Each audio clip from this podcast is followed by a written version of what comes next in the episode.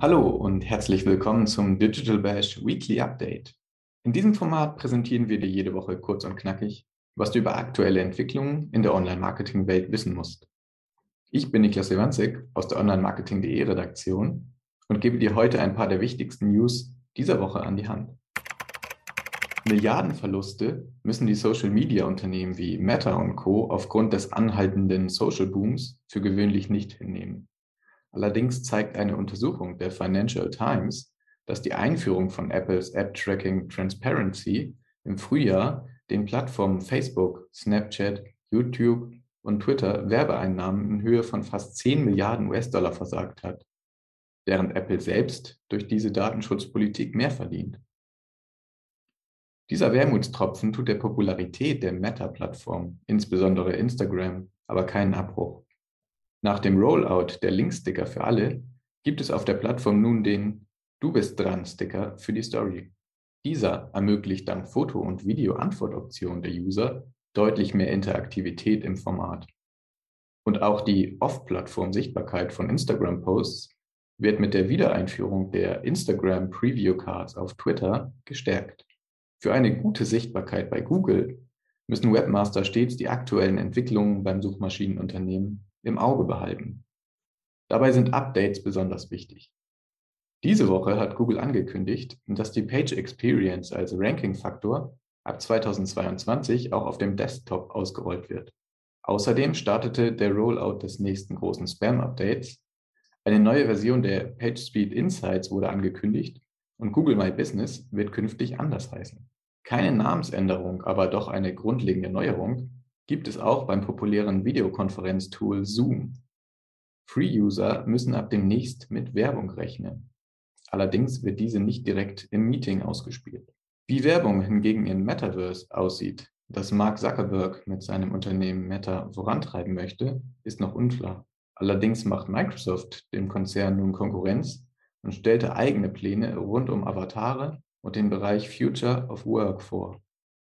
Für den aktuellen Arbeitskontext bieten wir dir bei onlinemarketing.de in unserem Karrieremagazin wertvolle Tipps und nennen sechs Fehler, die du beim Jobwechsel vermeiden solltest. Und damit aus Sicht der ArbeitgeberInnen gar nicht so weit kommt, teilen wir auch vier Tipps, um MitarbeiterInnen nach gescheiterten Gehaltsverhandlungen zu motivieren. Lies mehr dazu auf onlinemarketing.de. Das Metaverse. Es ist ein so wichtiger Aspekt der nicht nur digitalen Zukunft, dass es als namensgebend für den ehemaligen Facebook-Konzern, jetzt Meta, gilt. Doch was steckt eigentlich hinter diesem Begriff und den Plänen, die Meta, ehemals Facebook, und nun auch Microsoft für das Metaverse vorgestellt haben?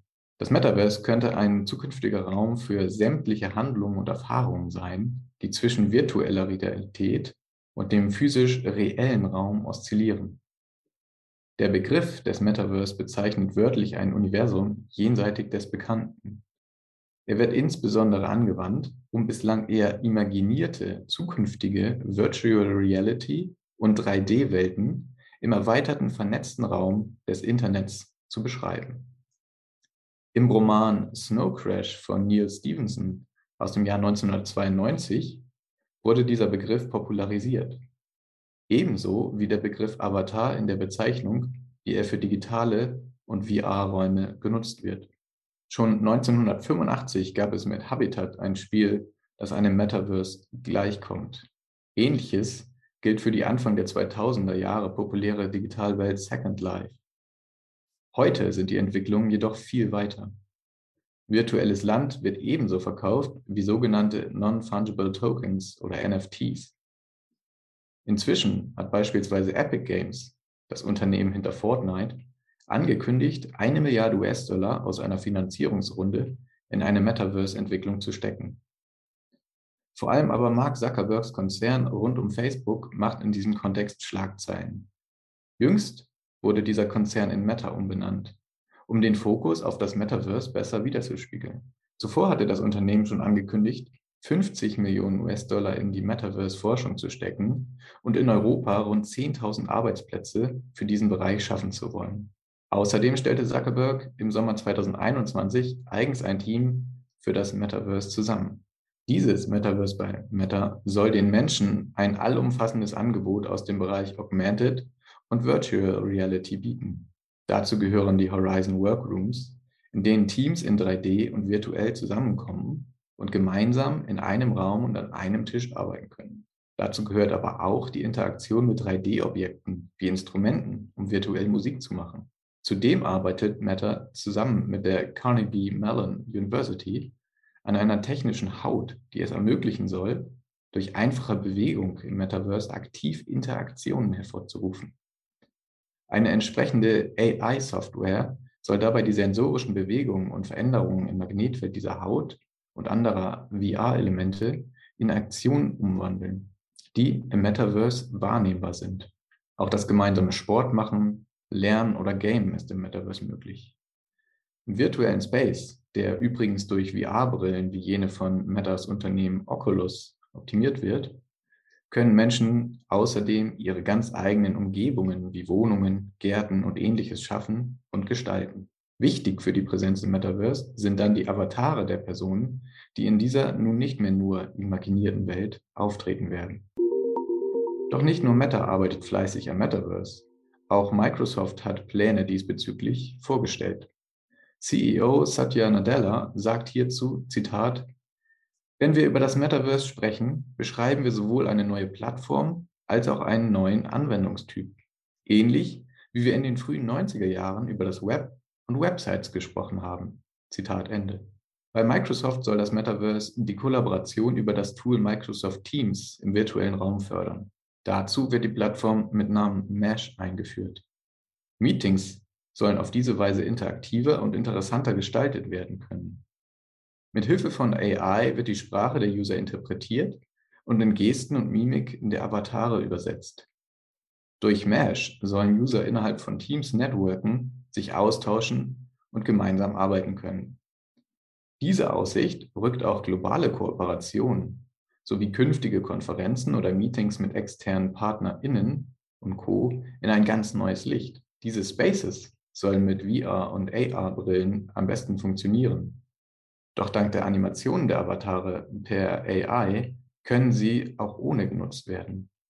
Bis Mitte nächsten Jahres sollen die Features von Microsoft den Usern zur Verfügung stehen. 2022 könnte also ein sehr wichtiges Jahr für das Metaverse werden und die Menschen dürfen gespannt sein, welche Möglichkeiten ihnen nach und nach in den verschiedenen Ansätzen der Tech-Unternehmen geboten werden. Spannend wird auch sein, ob die einzelnen Ansätze sich später zu einem offenen Metaverse verbinden lassen könnten. Dem Metaverse scheinen kaum und derzeit womöglich eher technologische Grenzen gesetzt zu sein. Die Frage des Datenschutzes in diesem Bereich dürfte User, Behörden und insbesondere Unternehmen, die via VR zusammenarbeiten, in den kommenden Jahren aber auch besonders umtreiben.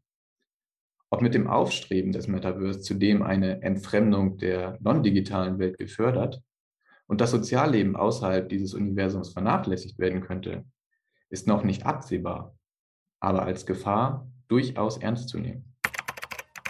Das war dein Weekly Update für diese Woche.